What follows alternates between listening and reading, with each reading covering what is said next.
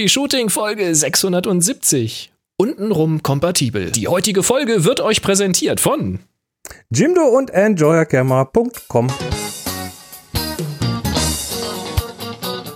Hier ist eine weitere Ausgabe von Happy Shooting, der Fotopodcast. Schönen guten Tag, Chris. Schönen guten Tag, Boris. Wie geht's dir heute? Ja, mir geht's gut. Ich freue mich ja, dass du jetzt auch im Aquarium sitzt. Als Streamer muss man so einen gewissen Look haben, weißt du, als Livestreamer. Und hier sind eure Moderatoren, Boris und Chris. Na, ja, so ist doch wahr, ohne die, ohne die leichte Blaunote im Hintergrund ähm, ist das nicht echt, weißt du? Ja. Nur ja, echt mit Teal und Orange. So muss es sein. Genau. Mal schauen, wie lange die Batterie vom Yonuo-Stab hält. ah, ja, was haben wir denn noch? Ach ja, ich habe, ähm, ich habe, ich erinnerst dich dran, dass mir letztes Mal die Kamera ausgefallen war. Ja. Ähm, und äh, das war aus irgendeiner, ich weiß nicht warum, ich habe äh, hab hinterher wieder das System nochmal durchgemessen, also die, die Stromversorgung. Ähm, tut. Ja. Hat auch offensichtlich keinen Wackelkontakt. Also ich habe in dem Kabel rumgebogen wie blöd und kann nur, äh, ich, ich, ich kann nur vermuten, dass vielleicht die Kamera gesagt hat, mir wird es jetzt zu warm oder so. Das ist aber komisch, weil es ging ja weil die weiter. macht ja ja, und ich habe ja dann mit Batterie konnte ich weitermachen. Also es ist irgendwie nicht so, wie es eigentlich hätte ähm, sein sollen. Egal, es tut und ich, das, Dumme, das Dumme ist halt, wenn es tut und man weiß nicht genau, warum es tut, dann ist es potenziell problematisch. Aber ja, es okay. ist immer gefährlich. Ich weiß auch lieber, warum etwas kaputt ist. Dann äh, hat man potenziell eine Chance, etwas ja. dagegen zu tun. So ist immer ein bisschen blöd. Genau. Äh, ja, wir haben heute wieder eine lustige Sendung für euch äh, mit ganz vielen News und äh, diversen Kameraankündigungen und Videotipps und wir setzen das äh, Kanon-Thema von letztem Mal noch ein bisschen vor, haben noch einen kleinen Analog-Tipp drin und ja, das ist so äh, die Idee der Sendung heute. Außerdem. Wir gucken mal, wie weit wir kommen. Außerdem sind wir ja live dabei und äh, wenn ihr auch live mitmachen wollt, dann äh, könnt ihr das auf dem Slack. Der Happy Shooting Slack äh, hat einen Kanal dienstags 18 Uhr. Wie man in den Slack kommt, seht ihr hier auf dem Video, weil wir sind ja auch auf Video und äh, die, die zuhören, ähm, vielleicht schaut ihr mal in den in den in die Show Notes und da ist dann der Link zu YouTube. Ähm, solltet ihr Fragen haben, dann werft ihr uns im Slack in den Kanal HS Fragen oder auf Twitter auf, äh, mit dem Hashtag HS Frage. Und äh, wir nehmen, wie, wie schon immer, gerne Audiofragen von euch. Die könnt ihr einfach aufnehmen auf eurem äh, Taschengerät und auf, an info.happyshooting.de werfen. Und äh, das ähm, was, weil wir jetzt auch Video machen, äh, würde ich sagen, wir nehmen auch gerne mal eine Videofrage zwischen rein. äh, da müsst ihr nur drauf achten, also A, das, sowohl Audio als auch Videofrage, die sollten jetzt nicht irgendwie minutenlang sein. Also da ist so mal kurz zusammen, knapp zusammengefasst, halbe Minute lang ist da ideal.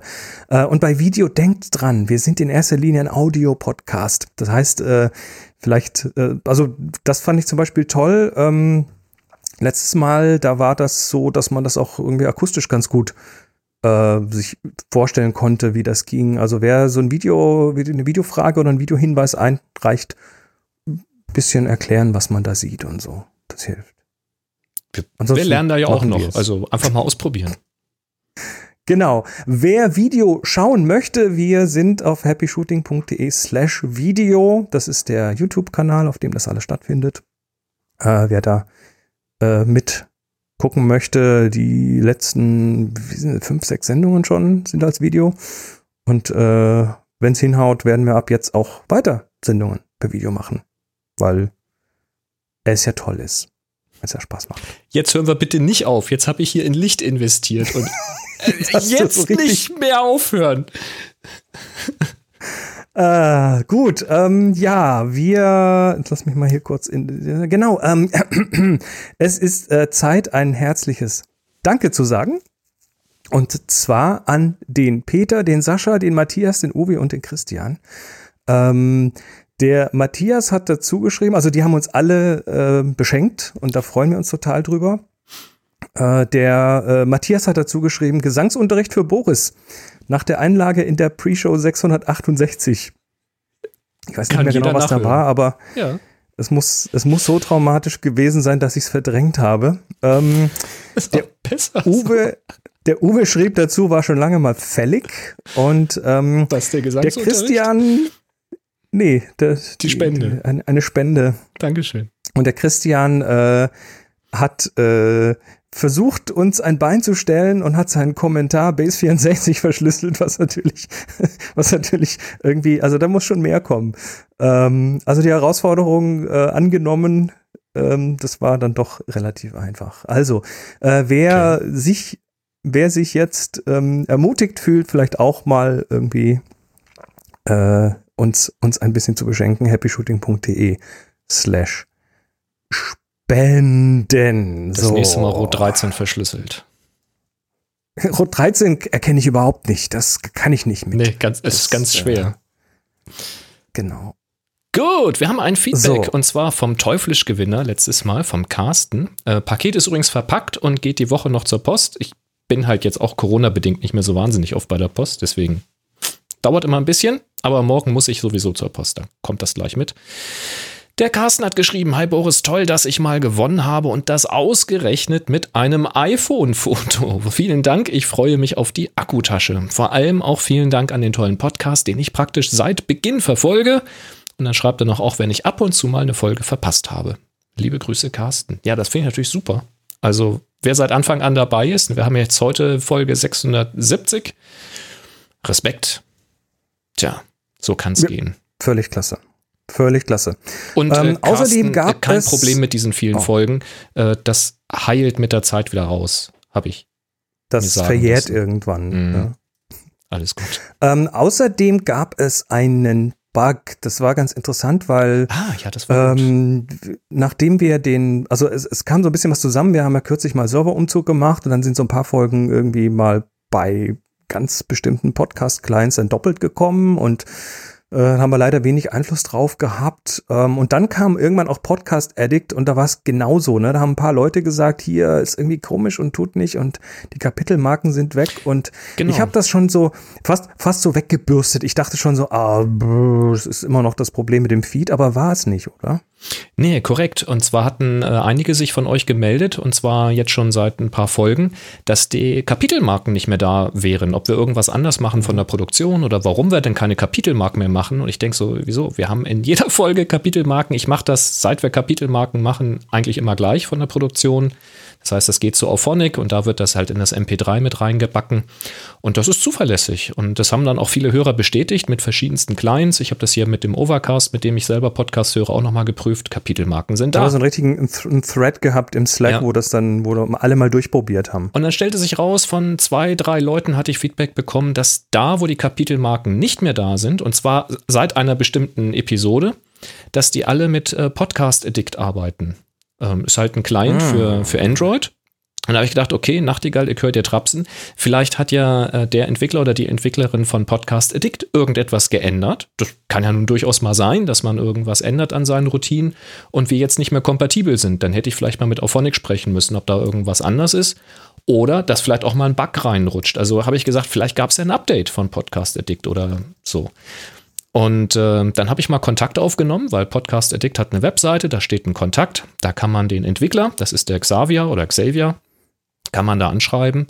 Das habe ich getan und er hat tatsächlich geantwortet und hat relativ schnell auch geantwortet, das innerhalb von einer Stunde oder so. Da kam sofort zurück, ähm, dass ihm das sehr leid tut und dass eine neue Version, die das Problem fixt, schon ausgerollt wird. Das dauert halt bei äh, Google Play immer ein bisschen, bis das wirklich so alle äh, User erreicht. Und er sagt, ich soll den Hörern, die Podcast Addict benutzen, sagen, sie mögen doch bitte auf die Version 2020.10 aktualisieren, um das Problem zu lösen. Und äh, sollte jetzt irgendjemand da noch nicht drankommen an die Version, könne man sich auch gerne bei Xavier melden. Er würde einen dann in die Beta-Tester-Gruppe tun, hat so, ein, so eine interne Beta-Test-Gruppe. Und äh, ja, dann kommt man eben als Beta-Tester früh an irgendwelche neueren Versionen ran. Also das gebe ich an dieser Stelle gerne weiter an euch, wenn ihr mit Podcast Addict hört. Ähm, sucht mal äh, bei Google nach Podcast Addict, da findet ihr die Webseite von dem Xavier oder Xavier. Und äh, sprecht ihn drauf an, wenn ihr da Beta-Tester werden möchtet. Und ansonsten schaut mal, ob ihr schon die Version 2020.10 laden könnt. Und gebt mal gerne ein Feedback, ob die Kapitelmarken wieder da sind. Interessiert mich ja dann doch mal, ne? Ja, ist ja auch nicht wenig Mühe, ne? diese Dinger da reinzumachen. Du genau. musst äh, immer regelmäßig hier auf ein Knöpfchen drücken, dann wird da eine Marke gesetzt, hinterher musst du noch einen Titel da dran schreiben und was mhm. weiß ich alles. Ähm, das ist ja so ein Teil der, der Post-Production hier. Ähm, genau. Wir haben letztes Mal auch über Neowise geredet, den Kometen. Ich habe ihn jetzt gesehen. Hast du ihn gesehen? Schön. Ja, ich bin ja, rausgegangen. Ist, ist nicht mehr lange sichtbar? Nee, leider nicht. Ich hatte das Problem, dass ähm, der ist ja auch sehr dicht über dem Horizont. Und da Aha. hatte ich so feine Wolkenschleier. Also es hat sich nicht gelohnt, Fotos zu machen, weil das alles hinter Wolken war. Aber mit dem Feldstecher konnte ich ihn ganz gut beobachten und da habe ich mir tatsächlich mal eine mhm. halbe Stunde gegönnt, habe einfach in den Himmel gestarrt. War schön. Geil. Da fühlt man sich so ganz klein, ne? So. Ja, das ist so faszinierend, wenn ich überlege, dass das ja ein Eisbrocken ist, der irgendwo so durch ja. dieses weite Nichts irgendwie saust. Und wenn ich mir vorstelle, wie lang dieser Schweif ist, den wir hier unten sehen können, was das für ein Brocken ist, was da an Material rausgepustet wird, mhm. ich finde das einfach unvorstellbar. Toll. So, und in dem Zuge haben wir letztes Mal auch die Stellarium-App vorgestellt, ähm, beziehungsweise die Webversion davon, die kostenlose Webversion stellarium-web.org.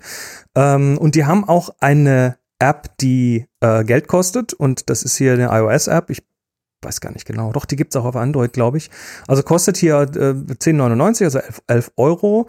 Und die hat ein kleines Update bekommen, weil ähm, ein kleines Feature war, hat gefehlt. Der Komet wurde nur als Punkt, also wie so ein Stern dargestellt. Ja. Jetzt kriegst du in der App auch den Schweif zu sehen. Ach, herrlich. Ja, es ist super. Warum nicht? Gut. Warum nicht? Ich fand das, ich meine, die haben jetzt wahrscheinlich gerade äh, dank der äh, dank des Kometen haben die wahrscheinlich gerade einen enormen äh, Verkaufsboom äh, von ihrer App, weil ich sage ja, Stellarium ist so das, das Planetarium für die Hosentasche ähm, oder eben für den Browser, wo es dann nichts kostet. Und äh, da ist der, der Schweif nicht zu sehen. Das ist nur in der App. Den Schweif kriegt man nur gegen äh, gegen Bares. Ach, das mhm. ist auch in Ordnung. Das ist aber schön, also so viel Liebe zum Detail, das mag ich an Apps. Ist schön. Ja. Ähm, dann gab es noch ein Feedback, weil ich hatte ja letztes Mal gesagt, dass das jetzt der dritte Komet ist, den ich sehe in meinem Leben. Und äh, ich wusste, dass ich den Halation oder Halation Komet Halley. Halley, dass ich Halley schon gesehen habe. Wobei der, den du wahrscheinlich gemeint hast, war der Hale Bob. Den habe ich auch gesehen. Das war der ähm, zweite. Genau. Ah, okay. Und da hat der Markus nämlich geschrieben, äh, die von Boris gesehenen Kometen ähm, waren eben der Halleische Komet, das war 1986, mhm. das kommt hin. Und eben Hale Bob, das war 1995. Das waren die zwei, die ich schon gesehen habe mit meinen eigenen Augen. Ja, damals mhm. auch mit dem Feldstecher. Und zwar genau mit dem Feldstecher, mit dem ich jetzt auch hier, wie heißt er denn korrekt, Neowise äh, C2020 F3 äh, gesehen habe. Ja. Sehr geil. Ich werde diesen Feldstecher cool. niemals verkaufen.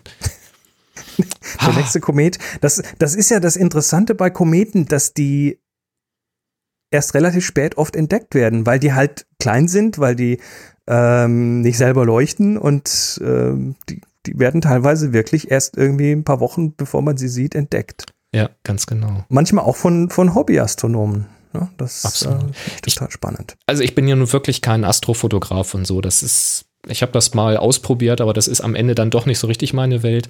Aber dieses ganze Thema Weltall, Planeten, Sterne, Kometen, was da so alles rumschwirrt, das fasziniert mich total. Also Tanja ist schon immer schon ein bisschen genervt, wenn ich mir dann wieder die nächste Dokumentation zu dem Thema angucke oder so. Aber ich mag das total gerne und ich komme da sehr ins Schwärmen und ins Philosophieren und diese Weite und ich finde das toll. Schönes Ding. Ja. Versucht ihn euch nochmal anzugucken. Also mit bloßem Auge geht das wirklich, wenn es dunkel ist draußen und ansonsten mit einem Fernglas oder Fernrohr kann man den echt gut Und er ist nicht sehen. mehr lange zu sehen. Also yes. ist tatsächlich, der wird jetzt immer schwächer und. Und es ist schwer vorhersagbar, wann er nicht mehr zu sehen ist, weil, ja.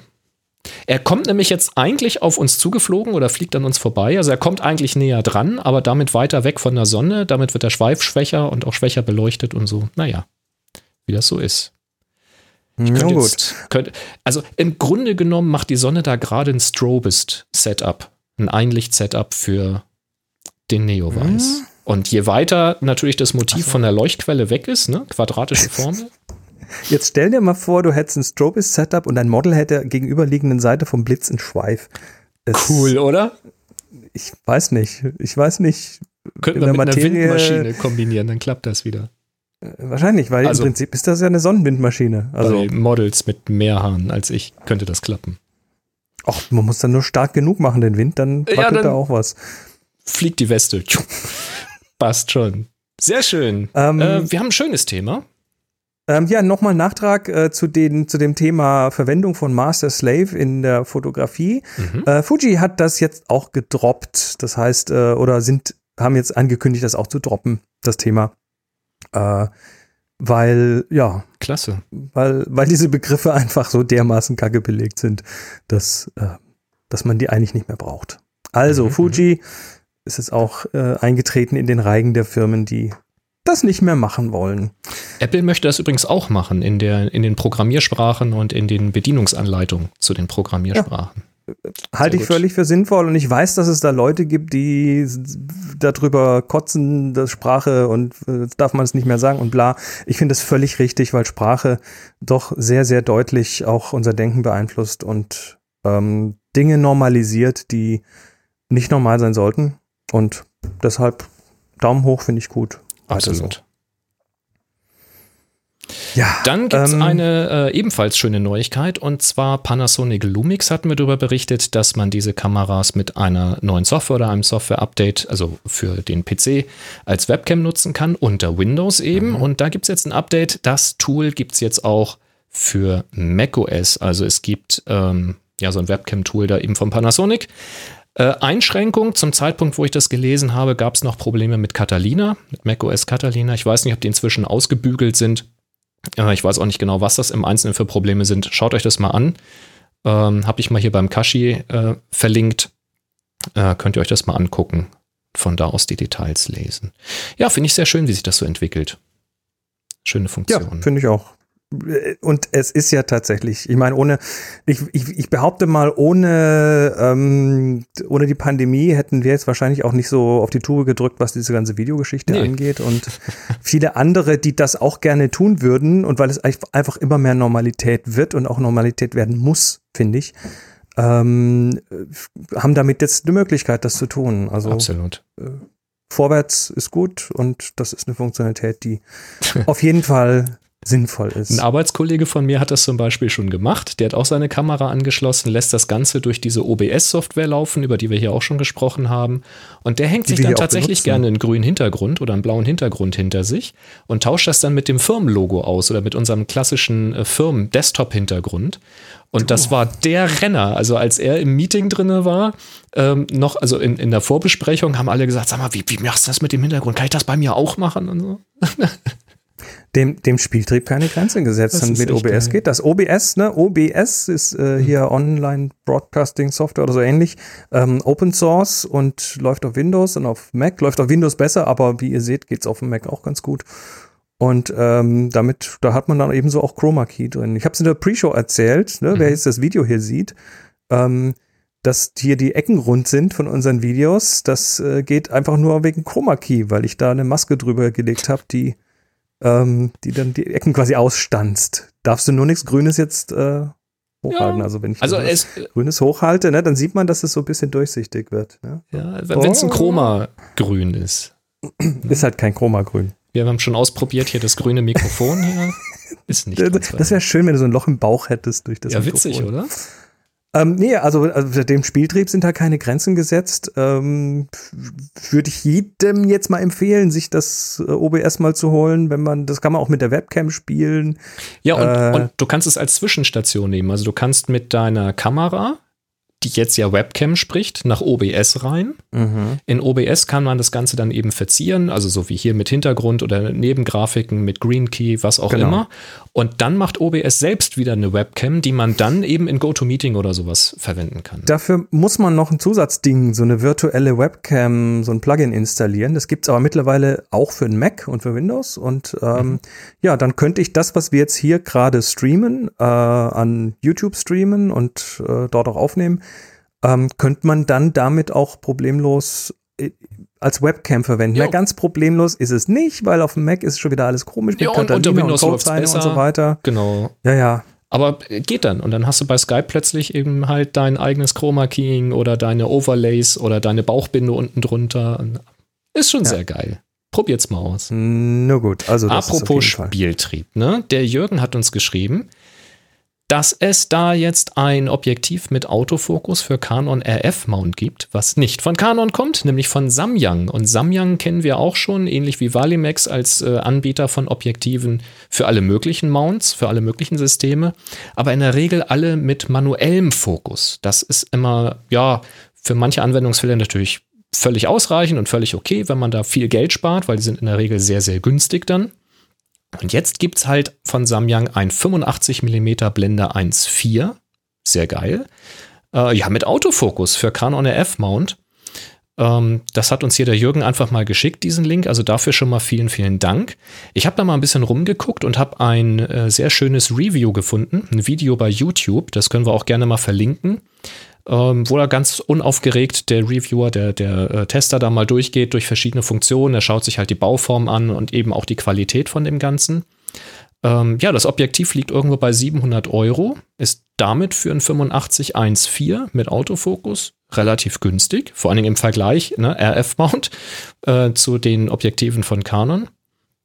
Es äh, soll eine gute Bildqualität und ein schönes Bokeh haben, wobei ich bei den ähm, bei dem Video, bei dem Testvideo Video sagen muss, da wo das Model so in so einem Waldhintergrund steht, so mit feinen Ästen im Hintergrund, finde ich persönlich das Bokeh ziemlich unruhig. Ich war jetzt aber auch nicht vor Ort. Ich kenne jetzt die Lichtverhältnisse nicht. Ich weiß nicht, wie nah die Äste dran waren. Ich habe keinen Vergleich mit einem anderen Objektiv. Ich müsste es mit meinem äh, Traumobjektiv, dem 85-1.8, vergleichen. Ähm, was ich persönlich sehr schön finde. Der Autofokus soll nicht rasend schnell, aber eben für Porträts ausreichend sein, ist also nichts für Sport oder so etwas. Und ähm, das Objektiv hat auch nicht diese Einstellringe, die Canon bei seinen RF-Objektiven dran hat. Also du hast dann eben Du meinst ein diesen, diesen. Zusatzring, diesen, Genau. diesen komischen äh, Spezial, ich weiß immer noch nicht, wie der heißt. Der heißt Oh ja. Einstellring. Der ist, der ist ja frei belegbar und äh, hat natürlich den Vorteil, wenn du jetzt so ein, ähm, so ein Airbody hast mit zwei Rädchen, dann hast du am Objektiv das dritte Rad und dann kannst du sagen, okay, ich will vorne am Objektiv die Blende verstellen zum Beispiel und hab hinten am Daumenrad ISO und also hast alle drei Parameter am Drehrad dann quasi, ohne irgendeine Taste drücken zu müssen. Sehr bequem. Das hat das Samyang eben nicht. Das muss man halt wissen, aber dafür kostet es eben auch 700 Euro. Das ist eigentlich ein fairer Preis für ein 85 1.4, finde ich. Vollformat. Klingt, klingt ganz okay. Also müsste mir jetzt mal jemand eins schicken und am besten noch eine R6 dazu, dann probiere ich das mal aus. Schicken wir doch mal, machen wir doch mal. Ähm, ja. Ich würde es auch nicht zurückschicken. Also, wer mir das schickt, muss keine Angst haben, dass er hinterher irgendwo Zeug irgendwo im Zimmer rumliegen hat oder so. Ich behalte das hier.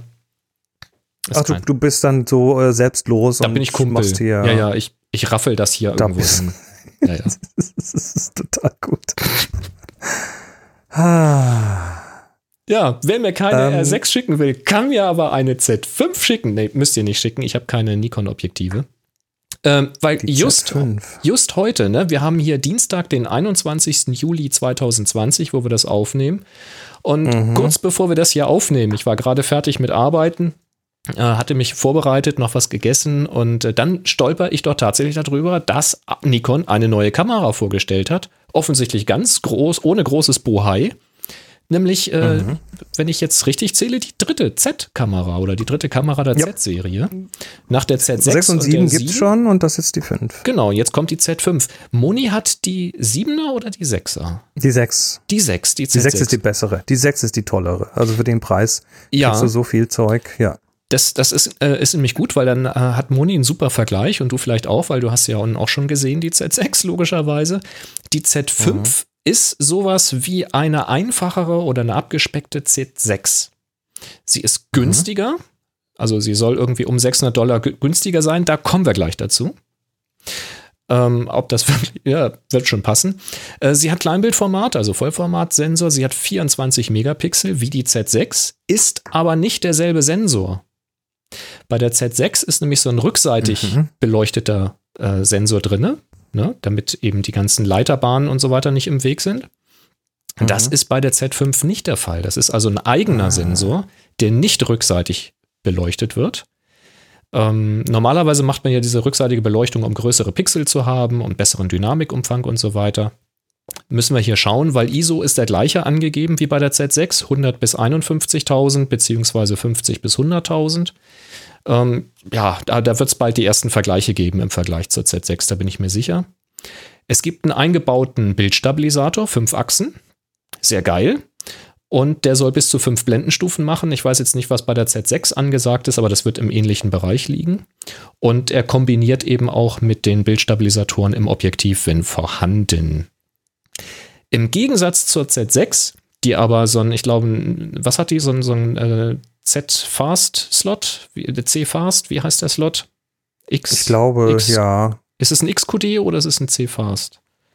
Ich glaube C-Fast. Ist jedenfalls Weiß so, ich nicht, das müssen wir mal so ein moderner fragen. Slot halt für eine sehr, sehr schnelle Karte, aber nur einer davon. für eine sehr, sehr schnelle und teure Karte. Ja. Teuer ist wichtig. Und die Z6 hat halt einen Slot, die Z5 hat zwei Slots, allerdings mhm. SD-Slot. Also zweimal UHS. XQD hat sie. XQD, XQD hat sie. Alles klar. Ja.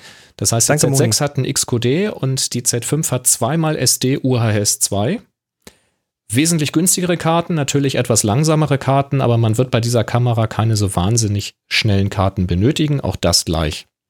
Der OLED-Sucher hat 3,7 Millionen Punkte. Auch da habe ich keinen Vergleich zur Z6, aber das ist so klassisch hochauflösend. Wenn es nicht ultra hochauflösend ist, dann hat man so 3,7 Millionen Punkte. Der Knackpunkt, ne, die Z6 macht 12 Bilder die Sekunde, die Z5 macht mhm. 4,5 Bilder die Sekunde. Das ist ganz schön langsam. Also das, äh, da schafft meine 5D Was von 2005 langsam? irgendwie ungefähr so viel.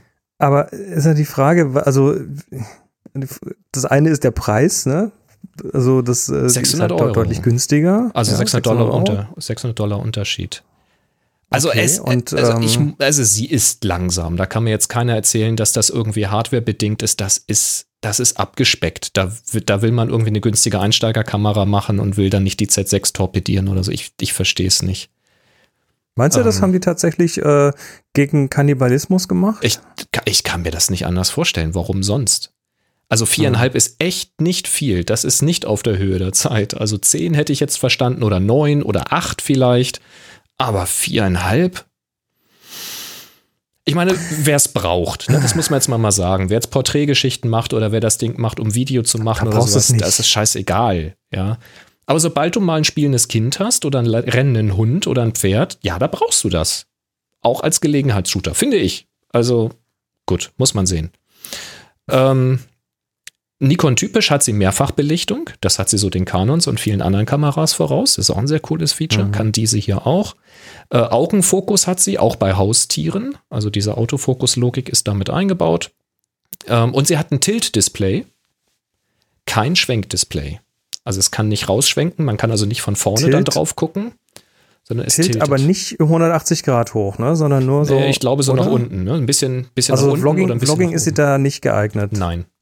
Es ist ein großer, großer Vorteil, wenn man wirklich nur fotografiert und man will bodennah oder über Kopf arbeiten, dass du da halt das Display auf der optischen Achse hast und nicht immer irgendwie die Hand im Weg hast. Das ist sehr, sehr gut. Das kenne ich von meiner EM1, der Mark 1. Das habe ich mich also sehr dran gefreut. Und das Schwenkdisplay wiederum ist sehr, sehr praktisch, wenn man halt Video macht und selbst die Kontrolle braucht, wenn man selbst davor sitzt. Ähm, und wenn man es halt so zum Fotografieren braucht, dann muss man halt irgendwie die Kamera mal ein bisschen anders halten. Also es ist, die einen mögen es so, die anderen mögen es so. Ich habe mich dran gewöhnt. Muss man schauen. Kann also ein Vorteil sein. Viele werden sagen, ja, danke Nikon. Ja, kein Schwenkdisplay, sehr gut, ihr habt zugehört. Andere werden sagen, was fällt euch denn ein? Wie man es macht. Ähm, Video ist auch abgespeckt gegenüber der Z6. Die Z5 macht zwar 4K-Video, UHD, also das ist nicht ganz 4000, also 3800 irgendwas Bildpunkte, mal ich weiß nicht wie viel, äh, mit Aha. 30 Bildern die Sekunde. Allerdings mit einem 1,7-fach Crop, also kein, kein voller Sensor-Readout. Und äh, Full HD schafft sie mit 60 Bildern die Sekunde. Das kann man natürlich jetzt als Highspeed werten, wenn man dann hinterher 30 oder 24 benutzen will. Dann hat man halt eine gewisse Zeitlupe. Aber es gibt jetzt kein 120 oder gar 240p. Full HD allerdings Full Read aus, also ohne, ohne Crop. Es gibt auch keine 10-Bit-Modi. Also es ist immer komprimiert gespeichert, aus farbkomprimiert gespeichert. Ähm, das passt natürlich zu den SD-Kartenslots. Ne? Kein Highspeed-Kartenslot, keine großen Datenmengen. Passt schon. Schön ist wieder USB-Typ C-Slot ist äh, vorhanden ähm, oder ein Stecker und eine Buchse, USB-Typ C-Buchse. Über diese äh, USB-Typ C-Buchse kann der Akku in der Kamera geladen werden, wenn die Kamera aus ist. Oder man kann die Kamera darüber auch betreiben. Das heißt, man kann ein fettes Akku-Pack dran packen und dann die Kamera damit benutzen, zum Beispiel für Timelapses oder solche Geschichten. Das finde ich mhm. ganz cool.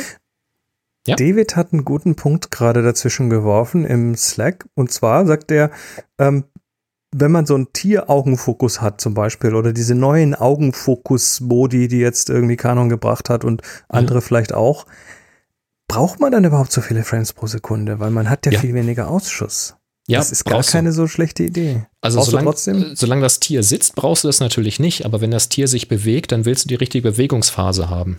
Also wenn du ah, zum Beispiel okay. eine Serie fotografierst, wenn ein Pferd läuft, und das ist beim Hund ganz ähnlich, dann gibt es Phasen, wo das Tier halt vorwärts, abwärts steht, also quasi die Beine mhm. gerade nach hinten wirft. Das sieht dann vom Standbild so aus, als wenn es gleich umkippt. Und dann gibt es eben die energiereiche Phase, wo das Bein gerade nach vorne genommen wird oder wo die hinteren Beine gerade mit Kraft den Körper wegdrücken. Dann geht der Körper eben aufrecht und du siehst halt Dynamik in dieser Bewegung. Und diesen Moment willst du haben. Und mhm. der ist halt relativ schwer auf Kommando zu kriegen. Also auch früher musste man schon viele Bilder machen und das Tier eben häufig laufen lassen. Ich habe zum Beispiel auch so Hundeporträts gemacht im, im Laufen. Und dann haben wir einen sehr, sehr gut äh, dressierten Hund oder einen gut erzogenen Hund gehabt, der eben auf Kommando sitzen bleibt. Dann ist Frauchen irgendwie 100 Meter rübergegangen und hat den Hund dann gerufen und ich habe Fotos gemacht. Also einzeln ausgelöst oder mit eben, was hat die 5D, vier Bilder oder sowas die Sekunde, äh, die Fotos gemacht. Und dann das Ganze nochmal und das Ganze nochmal und dann war schon auch eins dabei. Wenn du jetzt aber eine Kamera hast, die irgendwie zehn Bilder die Sekunde zum Beispiel machst, äh, macht, dann ist die Wahrscheinlichkeit, dass du im ersten Lauf schon ein, zwei wirklich perfekte Phasen erwischt hast, sehr, sehr, sehr viel höher. Mhm. Und trotzdem das, musst du natürlich gucken, wann du auslöst, klar. Ja, das, das erinnert mich an, an Marokko. Da haben wir ja diese Bilder von den Kamelen gemacht und da ja. war es genauso, dass genau. die ähm, ja auf der Hälfte der Bilder halt ausgesehen haben, als ob sie gleich umfallen genau, oder die Beine komisch so, aussehen, so ganz einfach. Und, mhm. Und dann hast du, hast du nur so ganz wenige Teile dieser Bewegungsphase, wo das äh, tatsächlich gut aussieht, ja. Exakt. Und mhm. wenn du mehrere Tiere wie bei euch mit den Kamelen, wenn du mehrere hintereinander auch noch im Bild hast, dann musst du schon viele Bilder machen, bis du mal alle in einer guten Phase hast, wenn du nicht retuschieren Das ist willst. richtig, ja. Das ist schon, ja, so ist das. Ja, wie gesagt, USB Typ C haben wir. HDMI-Anschluss ist da und zwar ein Typ C. Das ist der Mini-HDMI und nicht dieser krüppelige Micro-HDMI schon mal besser, aber eben auch kein, kein vollständiger HDMI, also kein, kein großer Stecker. Äh, Audioeingang und Audioausgang. Eigentlich für Video gar nicht schlecht. Also kannst ein externes Mikro reinschicken und du kannst Kopfhörer anschließen, um das abzuhören. Das ist eigentlich sehr, sehr gut. Äh, beides 3,5 mm Klinke. Wi-Fi, Bluetooth ist an Bord. Ähnlich wie bei der Canon R6 auch hier kein Schulterdisplay, also auch da hat man gespart. Stattdessen wird da das äh, Einstellrad sein. Äh, und auch wie bei Canon gibt es auch hier bei Nikon neue Akkus, und zwar den ENEL15C. Mit dem mhm. sollen dann 470 bzw. 390 Aufnahmen möglich sein, je nachdem, mit welchem Display man arbeitet. Der soll aber kompatibel sein zu dem bisherigen EL15B-Akku. Nur, dass, er, ah. dass der alte Akku eben weniger Aufnahmen schafft. Also das gleiche Prinzip wie bei Canon auch. Und auch hier ist es so, dass der neue Akku eben über USB geladen werden kann. Also da wird wahrscheinlich auch Elektronik irgendwie drin sein. Und der alte Akku kann halt nicht über USB aufgeladen werden im Kamerabody. Mhm. Genau. Interessant finde ich auch, dass der Kameragriff, also der, der externe, äh, es ist, glaube ich, bei Nikon auch da ein Batteriegriff, oder? Ähm, also zumindest der Porträtgriff, dass der, der an die Z6 und an die Z7 gehört, auch hier an die Z5 passt. Das heißt, das Gehäuse ist untenrum kompatibel. Finde ich sehr gut. Mhm. Also da hat cool. mal jemand mitgedacht. Das ist wirklich eine schöne Sache. Ja, wenn Canon hat es vorgemacht, vor allem mit dem Akku. Ich finde das. Das ist stark, ähm, oder? Ja. Ja, ist gut. Wenn, wenn sich das durchsetzt jetzt äh, mit, das, wenn sich das jetzt so durchsetzt, dann ist das letztendlich ein größeres Kaufargument für eine Kamera, äh, und wenn Akkus und solche Sachen nicht kompatibel sind, äh, ist es oft, oft mehr Gegenargument als Kaufargument, ja. Ich spring mal zum Preis vor, weil da sind wir vorhin drüber weggegangen. Die Z6 soll ja, mhm. habe ich zumindest in einem Beitrag gesehen, 600 Dollar günstiger sein. Jetzt ist es so, dass man die Z5 derzeit, also zumindest laut der Nikon-Webseite, nicht einzeln bekommt. Also nicht nur das Gehäuse, sondern es gibt nur Angebote im Kit mhm. mit einem Objektiv. Ist auch ein neues Objektiv dabei und mit Objektiv und Adapter. Wenn wir jetzt mal das Kit mit dem Objektiv nehmen, zu dem kommen wir gleich, mit dem Kit-Objektiv äh, kostet das laut der Nikon-Webseite, also unverbindliche Preisempfehlung, 1851 Euro und 13 Cent. Mhm. 16% Mehrwertsteuer führt zu lustigen Preisen gerade. Finde ich aber gut, ja, offenbar wird das weitergegeben. So, ja. Aber jetzt kommt's. 1851 Euro und 13 Cent ist auch exakt der Preis, den die Z6 kostet, ohne Objektiv, also nur der Body. Was? Wie bitte? Ist also auf der Nikon-Webseite exakt auf die Cent derselbe Preis. Das heißt, der Z6 Body kostet so viel wie Z5 mit einem Objektiv. Und jetzt ist natürlich die Frage, was ist das für ein Objektiv? Weil die Z6 ja. hat ja durchaus mehr Funktionen. Man könnte jetzt ja sagen, kaufe ich jetzt die Z6 oder eine Z5 mit einem Kit-Objektiv? Ähm, da schauen wir mal nach. Das Objektiv, was dazugekommen ist, ist ein neues Objektiv. Das ist ein 24 bis 50 Millimeter, also nicht ganz so langes Zoom wie das bisherige 24-70, mit dem die Z6 verkauft wird. Und es hat eine, keine durchgängige Blendenstärke. Es hat Blende 4 bis 6,3. Ich persönlich finde es mal ein bisschen blöd, wenn die Blende variiert über den Zoom-Bereich, aber man kann damit arbeiten. Also früher hatte ich auch nichts anderes. Ja. Äh, du kannst halt so günstigere Objektive bauen. Aber ich bin halt ein bisschen versnobbt, ja. Ich mag das halt, wenn ich zoome und die Belichtungszeiten sich nicht ändern. Das finde ich halt sehr schön. So. Nun gibt es aber dieses Objektiv und das hat natürlich nicht nur den Nachteil dieser Blende, sondern es hat den Vorteil des Gewichts und der Größe. Und da habe ich echt gestaunt.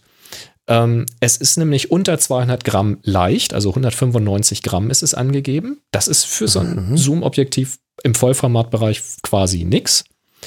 Und es ist nur 51 Millimeter lang, also 5,1 Zentimeter, wenn es nicht gezoomt ist. Das ist mal mhm. echt flach. Also es ist eigentlich ein super das ist Ding. Quasi ein Pancake, oder? Das ist geil. Schon. Das ist eigentlich 5,1 Zentimeter. Kann man jetzt nicht meckern, ne? Moment. das Lineal 5,1 Zentimeter. Ja. Guck mal nach. Ah, ja, doch so so das, lang. Das ist ja quasi zwei ein, Pancakes. Ein Zoom-Pancake. Das ist geil.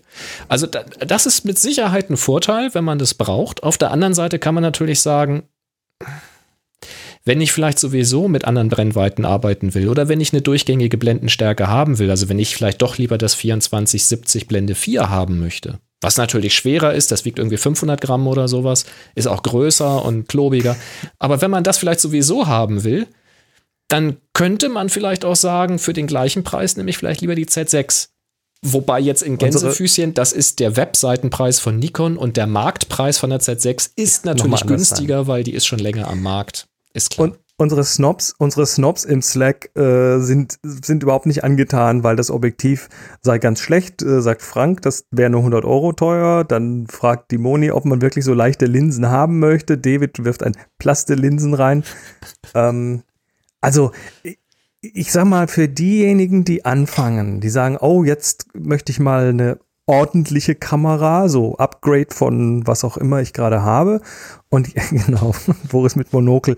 Und, ähm, und dann brauche ich ein Objektiv, was, naja, ebenso im Kit-Bereich ist, ne? Von Weitwinkel bis Mittelbereich irgendwo. Mhm. Ähm, dann ist das erstmal völlig in Ordnung, sage ich. Ja, natürlich, wenn man irgendwie einen Objektivpark ja. zu Hause stehen hat, wie ganz wir, klar. dann ist das was anderes, klar. Also man muss ganz klar sagen, denke ich, ist meine Meinung, Nikon hat die Z5 wirklich als Einsteiger Vollformatkamera rausgebracht. Für einen etwas schlankeren ja. Geldbeutel. Ein interessantes Objektiv dabei. Als ja, Allrounder kann man schon durchaus sagen. Klar, es ist kein Tele dabei, aber 50 mm, coole Brennweite. So für äh, ja, Feiern aller Art, für Landschaftsfotos aller Art. Kann man bestimmt was mit anfangen. Ist bestimmt geil. Ich persönlich finde sie zu eingeschränkt. Ich würde da tatsächlich den Aufpreis zur Z6 investieren und an dem Objektiv dann eben äh, ein bisschen weitersparen zu etwas mit, ähm, ja, mit durchgängiger äh, Lichtstärke oder mit mehr Lichtstärke. Moni sagt auch, eigentlich will man das 2470-28. Das muss man natürlich auch bezahlen und tragen wollen. Eigentlich, eigentlich. Ne? Und Sebastian wirft noch rein, wenn es gut abbildet, warum nicht? Ja, genau. genau. Also Ähm, und natürlich Bau, Bauqualität müssen wir nichts sagen. Ne? Das alte 50er 1.8 von Canon, den wir, was wir liebevoll den Joghurtbecher nennen, das du halt nicht runterwerfen durftest, weil dann war es kaputt. Ähm, das bezahlt man natürlich dann auch oder Absolut. eben nicht, wenn man billig kauft. Aber ich sag mal, für den Einstieg das wird schon nicht falsch sein, das Objektiv. Also mein Schwiegervater hat sich von Canon zum Beispiel auch so ein ganz günstiges äh, Super Zoom geholt. Lass mich lügen, 28 bis 300 oder irgendwie sowas, keine Ahnung, wo ich mhm. jedem von abraten würde, das zu tun. Aber hey, er hat ein Objektiv da drauf, das ist leicht, verhältnismäßig kompakt. Er war in der Lage, das Pferd auf der Weide näher ranzuholen als ich mit dem Objektiv, was ich dabei hatte. Ja, ich, weil ich hatte das Tele eben nicht dabei und er hat es halt einfach drauf. Ähm, und wenn draußen die Sonne scheint oder äh, tagsüber generell, auch wenn es ein bisschen bewölkt ist, hast du durch die ISO-Kapazitäten da einfach genug Spielraum. Also man muss immer die Kirche im Dorf lassen, dann mal gucken, wer kauft die Kamera für welchen Anwendungsfall. Ich denke, Z5 ist eine ganz coole Einsteigerkamera. Wie gesagt, das Einzige, was ich halt zu bedenken gebe, ist, Preise vergleichen, was kostet die Z6, gerade jetzt, weil sie schon länger am Markt ist. Und wenn ihr für einen ähnlichen Preis oder einen kleinen Aufpreis eine Z6 kriegen könnt und wolltet sowieso eine Nikon Z-Kamera holen, vielleicht greift ihr lieber zur Z6 und spart ein bisschen dann bei den Objektiven. Weil die kann man später nachrüsten. Den Body tauscht man nicht so einfach nochmal aus. Also rein hier so. Ne? Mhm. Genau. Schönes Ding. Ja, Schönes Ding Dann. ist auch das hier. Happy Shooting, der Fotopodcast. Werbung.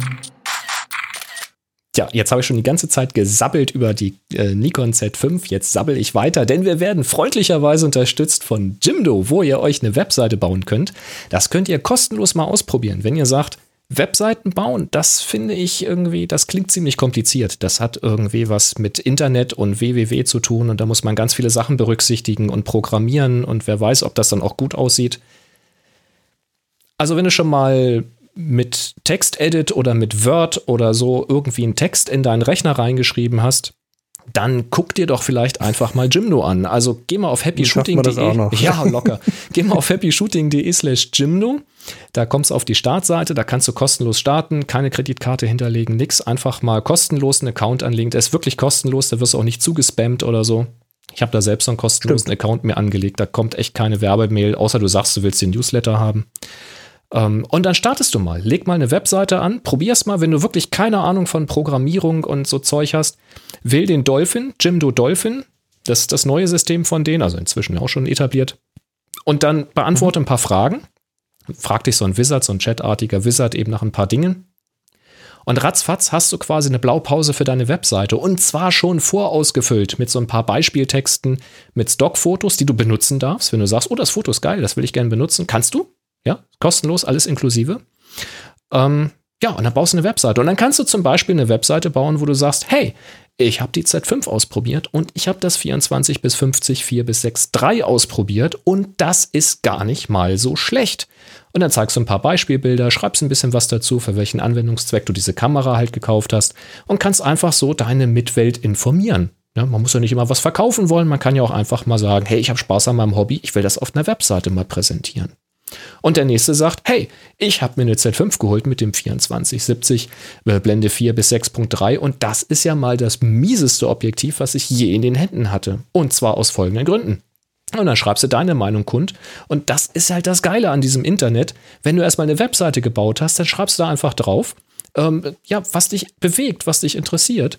Und das ist super. Ja, muss nicht immer das große Business sein, muss nicht immer der Shop sein mit irgendwelchen selbst gehäkelten Objektiv Objektivschutzkappen. Äh, es kann auch einfach mal das Hobby sein. Und äh, Fotos zeigen geht da eben auch sehr, sehr geil, weil du kannst auf deiner Webseite dann einfach sagen, äh, da gibt es an der Seite gibt's so Module, die man benutzen kann. Gibt es halt ein Textmodul, ein Titelmodul, ein Spaltenmodul und so weiter. Das ziehst du einfach so per Drag and Drop, schiebst das an, schiebst das an die richtige Stelle, wo du es halt haben willst auf deiner Seite.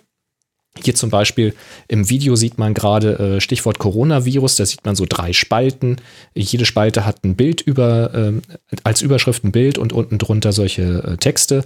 Genau dafür gibt es ein Modul. Das kann man machen bei, äh, bei Dolphin. Ja, und dann schiebst du es zusammen und wenn du sagst, ich habe hier ein paar Fotos auf meiner Festplatte liegen, die will ich jetzt zeigen, dann kannst du die quasi per Drag and Drop da in diese, in diese Platzhalter in diese Stockfotos da reinschieben oder eben in diesen leeren Platzhalter. Dann wird das hochgeladen und angezeigt. Und das funktioniert sogar mobil. Also wenn man ähm, den, den Jimdo Dolphin, wenn man sich da einloggt in seinen Account, dann kannst du sogar am iPad oder am iPhone, ähm, kannst du da Bilder hochladen oder kannst deine Seite gestalten und pflegen. Ist nicht ganz so bequem wie am Desktop, aber es funktioniert, habe ich schon mal ausprobiert. Also ist eine tolle Sache. Probiert das mal aus. Und wenn ihr sagt, hey, da bin ich von überzeugt, das ist cool, ähm, dann sind die kostenpflichtigen Pakete mit Sicherheit was für euch. Da schaut ihr euch mal an, was da angeboten wird. Das ist genau aufgeschlüsselt, welche Funktionalitäten ihr dann mehr bekommt, je mehr Geld ihr natürlich einwerft. Logisch, ne? mehr Platz, mehr Seiten, besseres Shopsystem mit äh, Rabattgeschichten und so weiter und so fort. Schaut euch das mal an. Weil dann könnt ihr halt auch eine eigene Domain äh, da äh, eintragen oder eben verlinken. Wenn ihr schon eine Domain habt, könnt ihr die da auch weiter benutzen. Es gibt ein E-Mail-Konto und, und, und, und, und. Probiert das mal aus. Wenn ihr was Schönes gebaut habt, dann schickt uns das. Und wenn ihr was bauen wollt, dann denkt dran, 20% zu sparen bei den kostenpflichtigen Paketen. 20% spart ihr mit dem Gutscheincode Belichtigung. Belichtigung. Das extra I ist wichtig, sonst gibt es keine 20%. Belichtigung, 20% auf alle kostenpflichtigen Pakete bei Jimdo. Wir sagen Danke für den Support. Ja, vielen Dank auch von mir.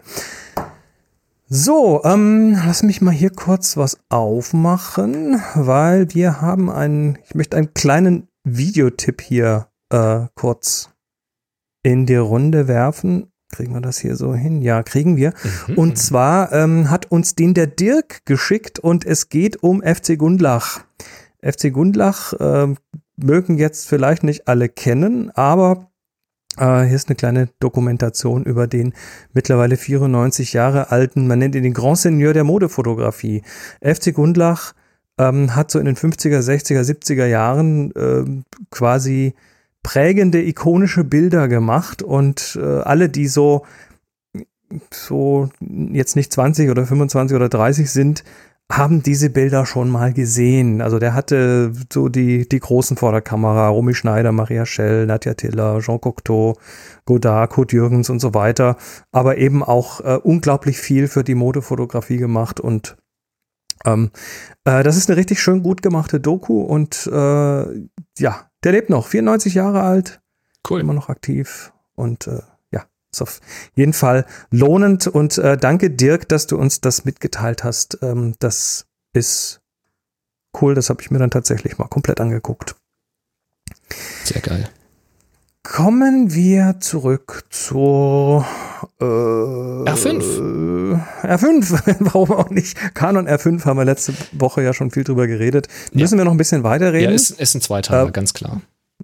Vor allem, weil, äh, ja, weil die Kamera, äh, ich sag mal so, also zum einen sind alle Leute so, wow, geil, 8K und wow, und Fitzefatze, alles drin, ganz toll.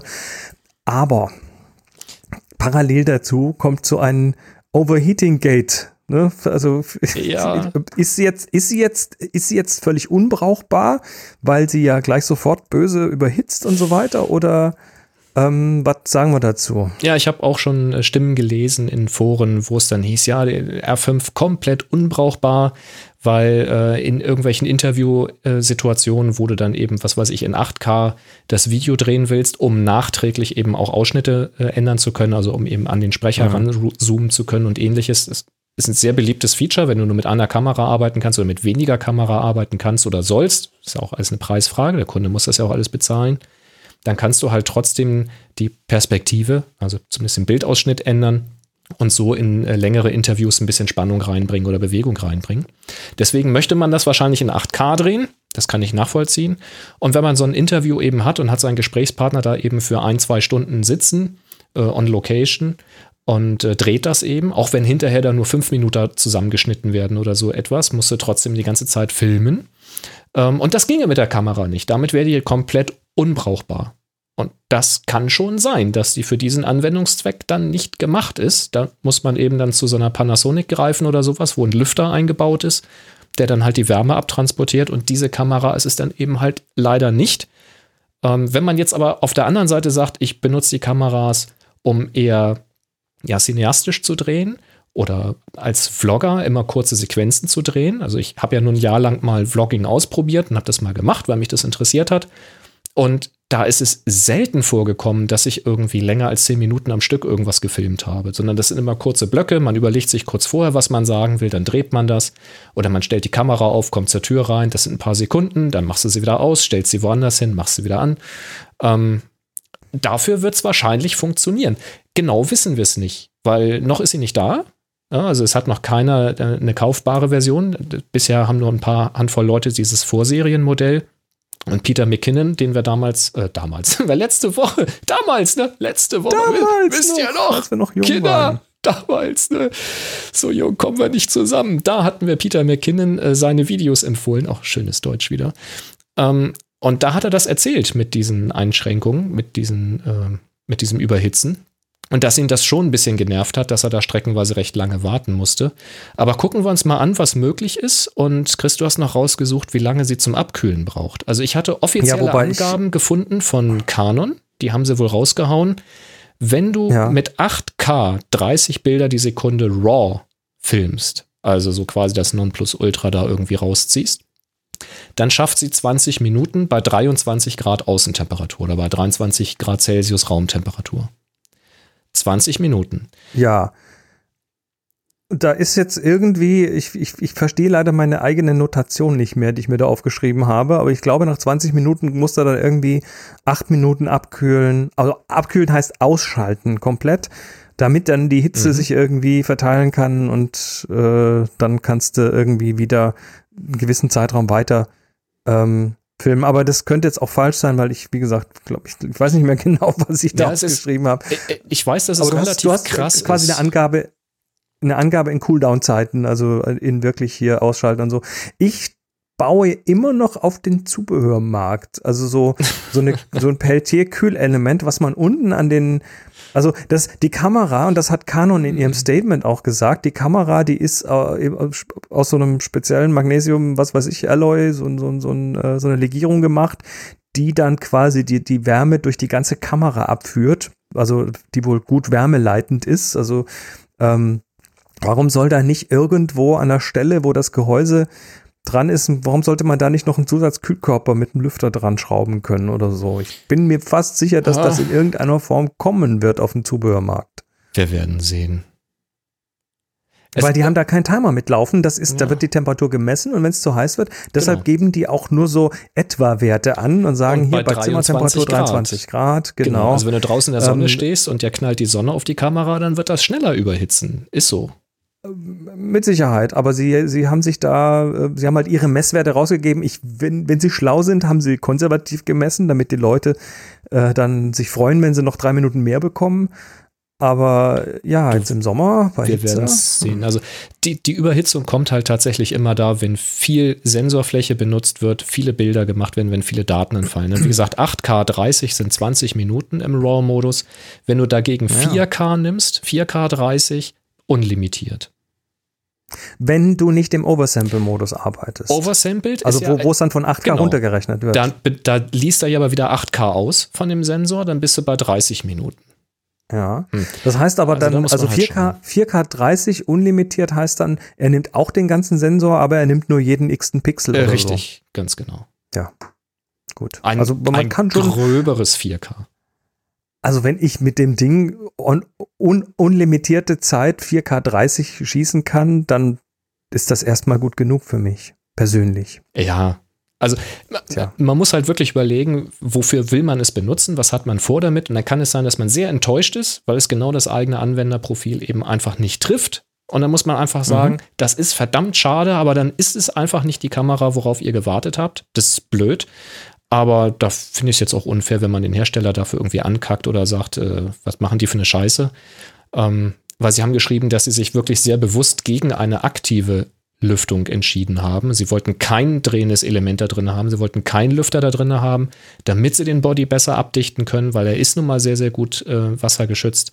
Äh, wenn du da wieder einen Lüfter reinmachst, wo Luft raus muss, dann heißt das auch, dass Wasser rein kann. Also äh, Ja. man muss halt gucken, was man will. Ja, und mit dem Ding kannst du halt irgendwo, wie Peter McKinnon es eben gemacht hat, äh, mit dem Quad irgendwie durch den Schlamm durch und musst keine Angst um die Kamera haben. Ist ja auch was wert, ne, wenn man sowas braucht. Und die Lösung habe ich ja auch schon gelesen, ähm, stand auch in einem, in einem Blog als oder unter einem Blog als Kommentar. Die Lösung ist ja ganz einfach. Während der Abkühlzeit reicht dir der Assistent einfach die zweite Kamera. Ganz einfach. Ja. Staffel, Staffelthema. Kauft einfach. mehr Kameras, ganz klar. Ja, du, ich bin mir sicher, dass es welche geben wird, die so arbeiten. Aber viel kontroverser diskutiert wurden ja noch die Objektive. Canon hat ja auch neue Objektive vorgestellt und zu denen musst du jetzt mal. Ja, zu denen muss man was erzählen. Ähm, naja, also das RF85 F2. Ja, das, noch nicht, 600, das ist ja gut. Für 680 Euro, das ist, das ist erstmal okay, finde ich. Das finde ich sogar den Preis 85 F2, das, das ist das, und das hat noch eine Makro-Einstellung äh, drin, also damit kannst du tatsächlich, ähm, das ist ein klassisches Porträtobjektiv, was auch für Makro gut funktioniert. Absolut. Ähm, das, für den Preis. Das könnte quasi der Nachfolger von dem äh, 8518 haben, was ja meine absolute Lieblingslinse ist an der, an der Canon.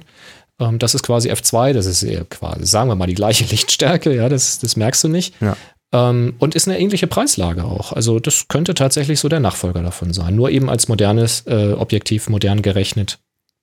Könnte mhm. ganz interessant sein, muss ich mir angucken. Ja, dann, dann kommen halt die drei längeren Boliden und die sind ähm, die werden auch alle drei diskutiert. neu angekündigt. Ja. Die werden heiß diskutiert. Ich finde ich finde es jetzt aber, also vor allem die zwei, die zwei Plasterobjektive, die finde ich ja sehr, sehr spannend. Also, zu denen kommen wir. Schauen wir ja, erstmal genau. kurz das, das 100 bis 500 an. F45 bis 71 L, IS, USM, also schneller mhm. Autofokus, Bildstabilisierung, äh, Zoom-Bereich, ähm, ist natürlich jetzt als Nachfolger konzipiert vom 100 bis 400, also ja. geht noch ein bisschen länger.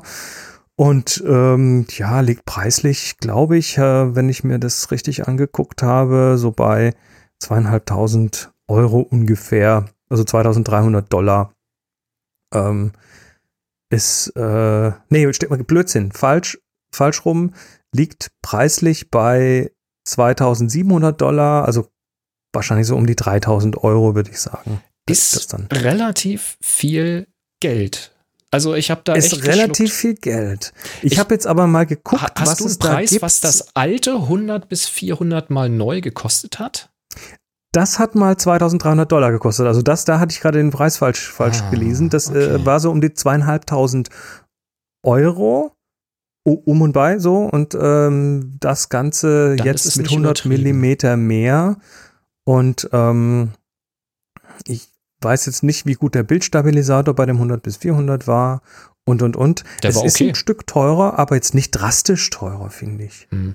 Das ist so, ich hatte das auch bei mir im Blog geschrieben. Ich habe da immer so ein bisschen eine verzerrte Wahrnehmung, weil ich quasi kein einziges Objektiv außer die Kit-Objektive wirklich neu gekauft habe, sondern ich habe immer nach guten mhm. Gebrauchtangeboten Ausschau gehalten. Ja, klar. Und ich habe für das, das 100 bis 400, äh, ich glaube, knapp über 1000 Euro bezahlt oder 1,3 oder so.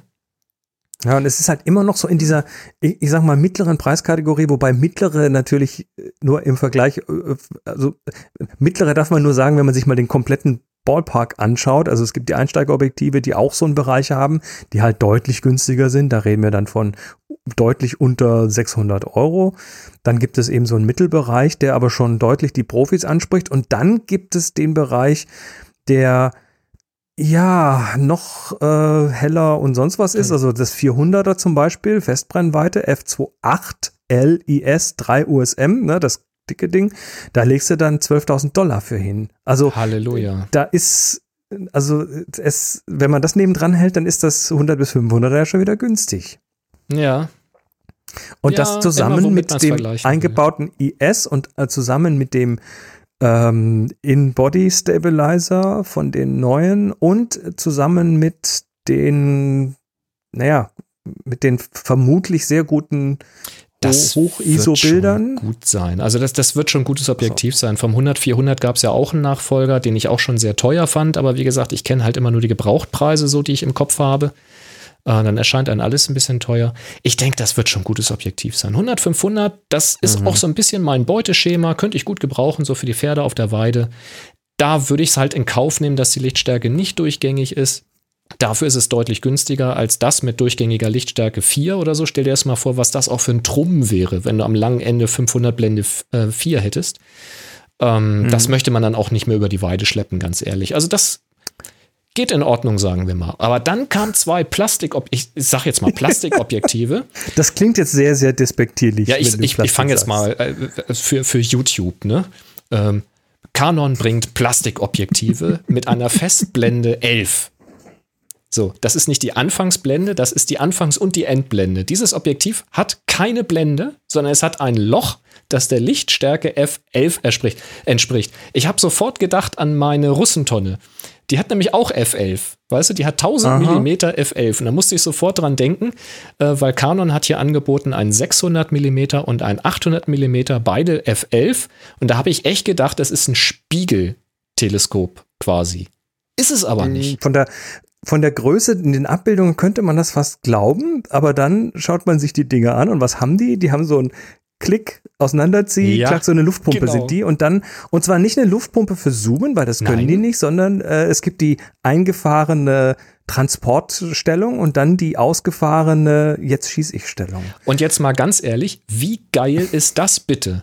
Weil wenn du solche Brennweiten mitnehmen willst in deinem Rucksack oder in deinem Trolley, dann ist das verdammt geil, wenn du die richtig knapp zusammenschieben ja. kannst und Platz sparst ja. und die vielleicht sogar hochkant in die Tasche passen.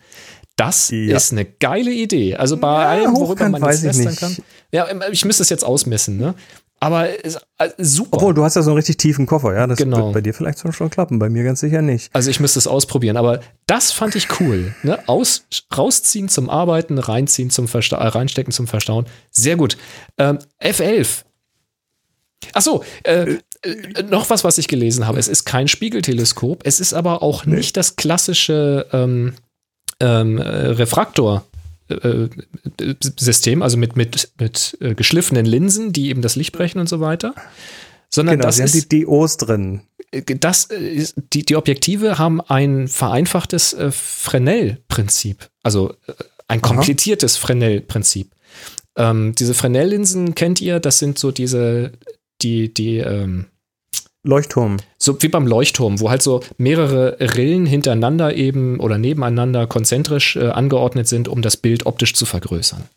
Das, was du mit deinem Duschvorhang da gezeigt hast, neulich zum Beispiel. Hier, so sehen Fresnel-Linsen. So aus. sieht das aus.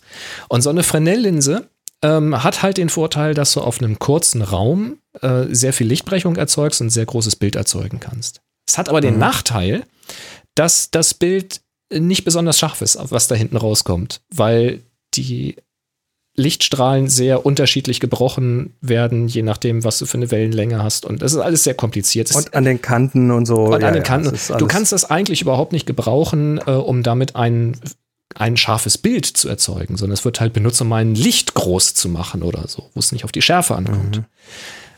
Außer du machst noch so eine Fresnel-Linse, die exakt passend geschliffen ist und kombinierst die beiden zu einem Sandwich sodass die Fehler der ersten Brechung durch die Fehler der zweiten Brechung wieder korrigiert werden und du wieder einen geraden Strahlengang hast. Plötzlich Aha. hast du auf einem sehr kompakten Raum eine sehr hohe Lichtbrechung oder eine, eine, sehr passende Lichtbrechung, wie auch immer, und hast trotzdem eine gute Abbildung. Jetzt ist aber das Problem, dass bei diesem Prinzip dieser Fresnel-Linsen die, ähm, die unterschiedlichen Wellenlängen auf einer sehr unterschiedlichen Ebene fokussiert werden. Das heißt, du würdest bei einer Fokussierung immer sehr starke chromatische Aberrationen haben, wenn du damit arbeiten würdest. Das ist aber kein Problem, weil in diesem Objektiv steckt noch eine normale Linse drin, die dieses Problem auch hat. Also jede Linse hat das Problem. Da haben wir schon ein paar Mal drüber gesprochen, dass man eben Korrekturlinsen mhm. braucht, um da irgendwie die Lichtstrahlen alle an denselben Punkt möglichst zu fokussieren. Und wenn das nicht klappt, hast du halt diese Aberrationen. Jetzt kann man aber eine normale Optik, eine normale Linse nehmen, um das zu korrigieren. Warum? Weil bei diesen Fresnel-Linsen, ich nenne sie jetzt immer despektierlich Fresnel-Linsen, das hat einen anderen Begriff, aber das Prinzip ist so, DO heißt das hier. Ähm, diese Fresnel-Linsen sorgen dafür, ich weiß jetzt nicht genau, wie rum richtig ist, aber ich sage jetzt mal, dass Rot weiter hinten fokussiert wird. Bei normalen Optiken ist es aber so, dass Rot weiter vorne fokussiert wird. Kann auch sein, dass das gleicht sich ist. aus. Das heißt, es gleicht sich aus. Das heißt, die Fresnel-Linse sorgt für eine gute Brechung, aber für eine Geil. Fehlfokussierung in die eine Richtung und ein normales Glas gleicht das wieder aus. Und Canon hat das in diesen Dingern quasi kombiniert. Also gibt es so, von so bescheuert Bildern, das klingt gibt, mit diesen Plastikgehäusen und so. Hm? Gibt es schon Bilder? Also aus diesen Ergebnisse? Objektiven? Nein, habe ich noch nicht gesehen. durfte ja noch keiner zeigen. Es, es, kann, es kann, also ich weiß nicht, also die, die O war für mich bisher immer so, ja, nicht ganz High-End und so. Ich habe es noch nicht gesehen, aber äh, man muss wirklich sagen, DO sie, mit, sie, mit, haben mit kaputter Linse. Sie haben da Objektive gebaut, die halt in so einem Kunststoffgehäuse daherkommen, die damit schon mal per se sehr leicht sind, die sich sehr kompakt verstauen lassen für ihre Brennweite. Ich meine, wir reden von 600 beziehungsweise 800 Millimeter mit einem Bildkreis für Vollformat. Hallo? Ähm, sie haben eine, also äh, intern die Berechnung, diese, die Linsen, die da drin sind und die Technik dieser Linsen, ich, da, da habe ich ja Mindblow gekriegt, als ich das gelesen habe. Wir können da gerne mal ähm, eine Quelle verlinken, äh, wo das schön anschaulich äh, aufgemalt ist, wie das funktioniert mit diesem Strahlengang. Ähm, sehr faszinierende Objektive eigentlich. Aber dann ist da halt eben am Ende doch ein F11. Dafür kosten sie aber auch nicht viel, oder? Wo liegen wir denn da Das ist das, also die, die Preise sind, sind ganz interessant, ne? Also das 600er, von den beiden. Das liegt bei um, um die 800 Euro ungefähr. Ja, und das äh, 800er von den beiden liegt um die 1000 Euro. Und wenn man das jetzt ja, mal vergleicht das mit anderen in dem Bereich, ja. ich vermute das auch, ähm, dann ist das schon der Hammer. Und für mich, also ich gehe jetzt mal von Anwendungsfall, typischer Anwendungsfall. Wenn ich unterwegs bin, Reisefotografie mache, Landschaftsfotografie mache, dann habe ich immer ähm, erstmal mein 24er, das ist so, das ist die Bank, da weiß ich, ja. und das, da kann ich und alles gut. Und dann bin ich, was weiß ich, auf der Norderlicht in, in um Svalbard unterwegs und dann treffen wir diesen Eisbären, was uns passiert ist. Dieser mhm. Eisbär schwimmt durch den Fjord, äh, durch den, durch den Sund und der klettert dann irgendwann an Land und äh, ich hatte dann meinen 300 also ich hatte mal umgerechnet mit Crop und so hatte ich dann irgendwie so 450 Millimeter und ja, ich hätte mich auf um 600, über 600 sehr, sehr gefreut. Die, die 600 dabei hatten, die hatten dann auch tatsächlich die geileren Bilder. Ähm, und ich habe aber sowas nicht, weil das ist riesig und das ist schwer und das schleppste, um es wenn es nicht dein Hauptobjektiv ist, dein Hauptanwendungsbereich, aber ab und zu brauchst du sowas, ja. dann willst du da nicht so einen Boliden für richtig teuer Geld mitschleppen.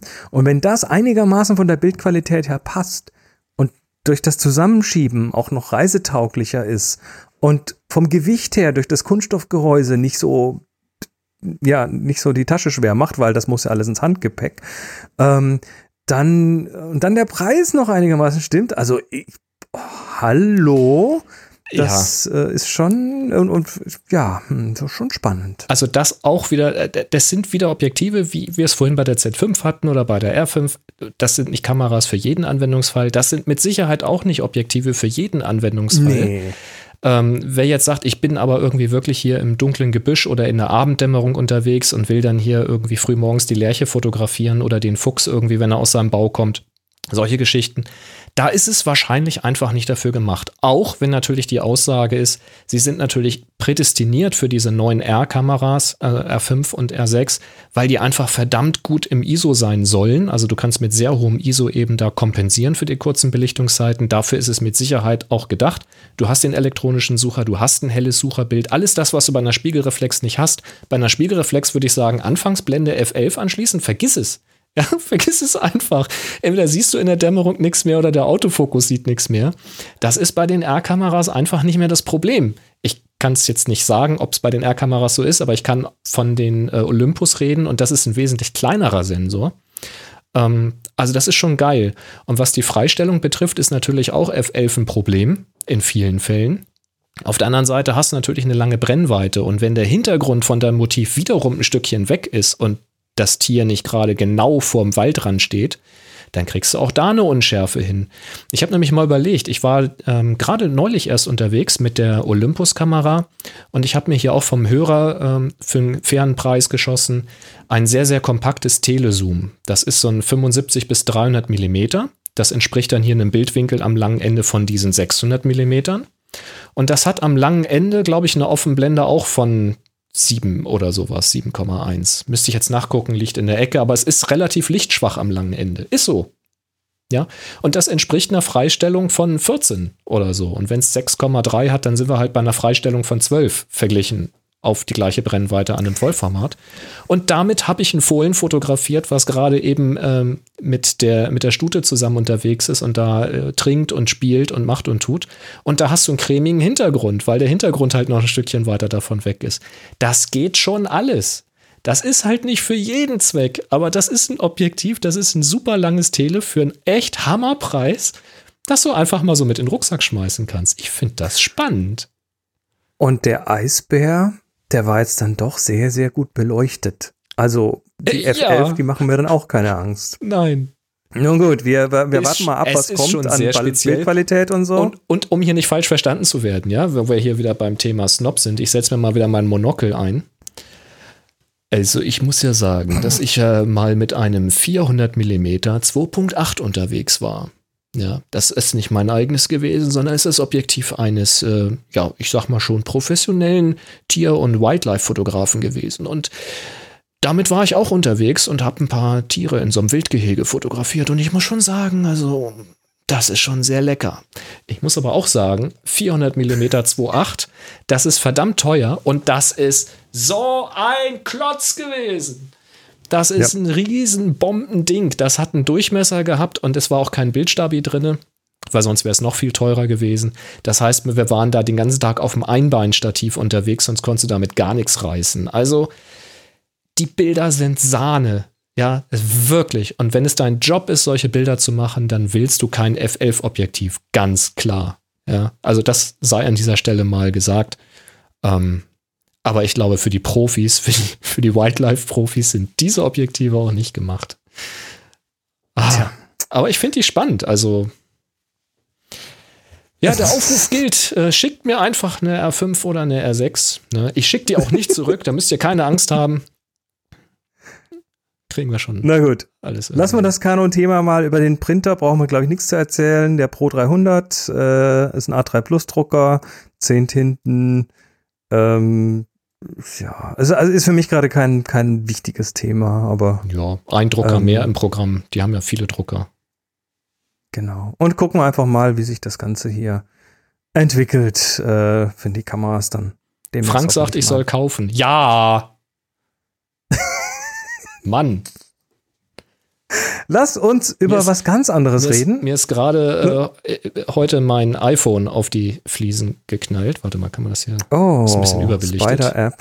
Autsch, au, ja, ja, jetzt habe ich es gerade gesehen. Und zwar aua, aua. Ich muss mal gucken, ob hier fokussier. Los, Kamera, fokussier. Da, zack. Jetzt sieht man es. Äh, die Rückseite, ist, also das Display ist einwandfrei, die Rückseite ist schön zersplittert. Ich habe da jetzt so einen Gaffer transparenten drauf. Ja, ich habe einen fertig. Kleber drauf gemacht, so einen äh, Paketkleber, damit ich mich da nicht äh, dran schneide und damit das nicht ausbröselt. und Das ist ein schickes Design, das ist ganz toll. ja, ja, das ist, äh, das ist enormes Design. Solange, solange die Funkwellen durchgehen, ist alles gut. Alles Lass gut. uns zu was ganz anderem kommen, ganz kurz. Ähm, gerne. und zwar äh, ECN 2. Sagt dir was, oder? Nein? Nicht wirklich, ne? Also, wir haben, äh, wir reden kurz über Filmfotografie und da über, ganz besonders über die, ähm, ja, ich sag mal Nische, in der Nische, ne? Film ist ja schon an sich so ein bisschen eine Nische und jetzt gibt's da Leute, die gerne mit sogenanntem Cinefilm fotografieren. Das ist Film, der eigentlich für Kino gemacht ist. Ne? Da reden wir von Das äh, hatten diesen wir doch neulich. Wie hieß denn der Anbieter? Der da dieses Kodak inklusive, Beispiel. nee, der das inklusive Entwicklung verkauft hatte. Waren das nicht diese Dinger?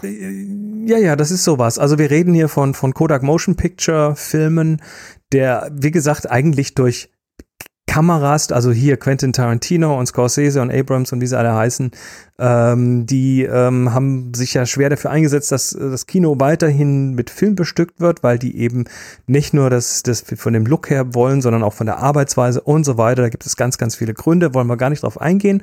Und ähm, dieser Film, den kannst du eben jetzt nicht einfach so zu Hause entwickeln. Ne? Du hast äh, vielleicht so ein C41-Kit. C41 ist der Standard Farbnegativprozess oder der E6 ähm, äh, Prozess für Farbdias.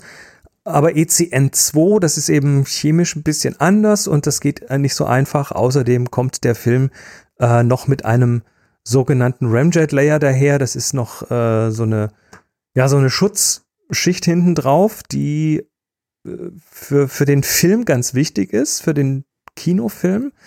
weil dieses Ramjet-Layer ähm, hat, hat im Prinzip zwei wichtige Funktionen. Das eine ist, es ist ähm, gegen diese sogenannte, also ein Anti-Halation Layer, also eine Lichthofschutzschicht. Aber es nimmt auch statische Aufladung vom Film runter, weil wenn du mhm. den Film durch diese Kameras mit 24 Bilder pro Sekunde durchziehst, dann kann der sich statisch aufladen und was dann passiert ist, dass es Funken gibt. Und was ist oh. so ein, was macht so ein Funke auf einem Film? Er belichtet ihn. Also ja. soll man nicht haben. Und ähm, deshalb ist, das ist das jetzt. Äh, Zelluloid war ja brennbar. Nee, das nicht. Ja, das, nee, das nicht, aber es macht halt Artefakte, die da nicht hingehören. Ja. Also, Übrigens Ramjet ganz kurz, ist eine Schutzschicht. Silbersalz 35 war der Anbieter. Das waren die Kodak genau. Vision 3 Filme und das ist genau dieser ECN2-Prozess. Genau. Äh, jetzt gibt es, jetzt gibt es äh, Chemie dafür, für zu Hause. Ne? Dass du äh, das komplett zu Hause entwickeln kannst. Ja. Nein.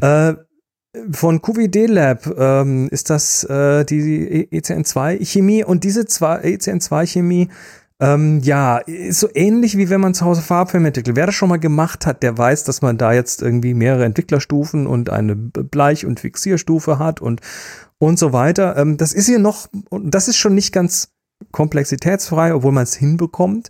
Das ist jetzt noch mal so ein bisschen ja auf die Spitze getrieben. Also ähm, wenn man die Chemie dann parat hat und auf den richtigen Temperaturen hat, was hier ganz wichtig ist, ähm, dann reden wir hier von einer, einer, ein Pre-Bath für das Ramjet, also es muss dann erstmal vorgewässert werden in diesem speziellen Mittel, äh, dann wird's gewässert, dann kommt es in den Entwickler, ähm, dann kommt es in ein Stoppbad, dann wird es wieder gewässert, also schon Schritt 5, dann kommt es in ein Bleichbad, dann kommt es in ein, wird es wieder gewässert, dann kommt es in ein Fixierbad, dann wird es nochmal gewaschen und dann wird ganz am Schluss als zehnter Schritt noch äh, das Ramjet-Layer tatsächlich vollständig entfernt. Also man hat äh, da ein bisschen die Hände voll zu tun und muss auch irgendwie so ein, zwei, also mehrere Wasserbäder mit richtigen Temperaturen parat haben, damit das gut funktioniert. Aber das Geile ist halt, man kann es zu Hause machen und dieser Film, der hat halt tatsächlich ähm, tatsächlich so äh, sehr interessante und schöne Farben. Ne? Das gibt schon auch Gründe, warum dieses Filmmaterial in Hollywood gerne verwendet wird, weil es halt tatsächlich ähm, ja. Ja, das las cool ich, dass, dass der Look sehr interessant sein soll und dass man den eben auch noch beeinflussen kann in der Entwicklung. Also wie jede andere Filmentwicklung natürlich auch. Kannst du immer machen, ja. Du kriegst halt da dann wahrscheinlich auch so einen, so einen klassischen Western-Look oder sowas hin, wenn du weißt, wie du das belichtest und in der Entwicklung da vorgehst. Ist ein spannendes Thema. Das wäre eigentlich was für, für Klostergeister, damit mal zu experimentieren. Ja, das wäre interessant. Ja, Nun gut, kommen spannend. wir kommen wir zu was anderem, was äh, ja, und zwar zu unserer Wunschliste. Happy Shooting, der Fotopodcast. Werbung.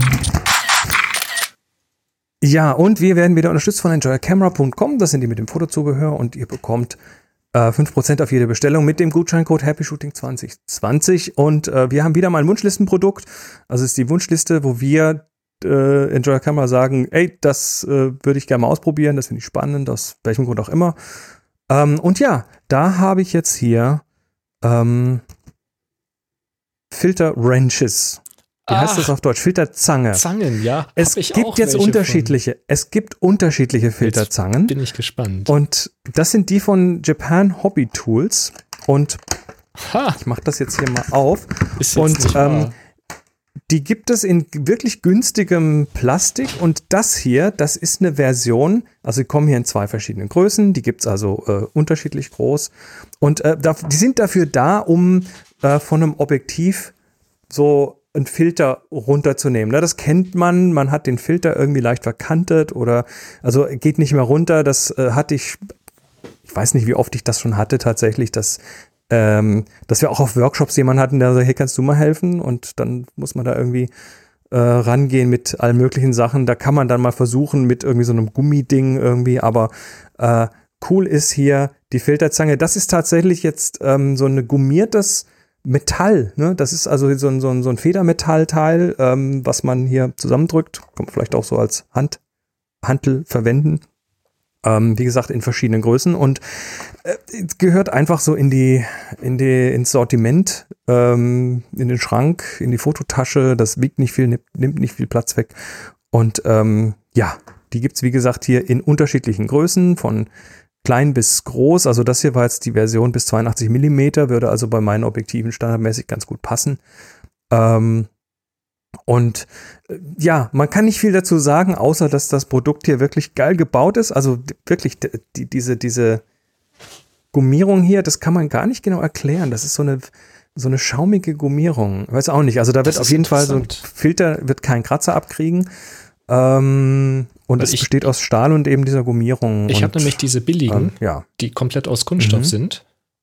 Die sind auch billiger. Ne? Da reden wir tatsächlich von einem Preisunterschied. Die ganz billigen, die kriegt man irgendwie für, was weiß ich, 6 Euro und äh, die hier, die kosten halt irgendwie 20 Euro. Aber das ist ein ganz anderer Schnack. Das ist eine komplett mhm. andere Geschichte. Also, wenn ich die jetzt mal kurz äh, hier daneben, halt die, du mal deine nochmal hoch. Weil die sind nämlich so, auch so ein bisschen jetzt, unangenehm, wenn du die äh, ja. wirklich mal und das hier, musst. das ist nochmal, also das, das ist ein ganz interessantes Material. Ich kann es ehrlich nicht beschreiben, weil Spannend. ich habe dieses Material in der Form bisher noch nicht in den Fingern gehabt, aber ähm, sind auf jeden Fall äh, ge ich gehören dazu und ich habe sie selten gebraucht.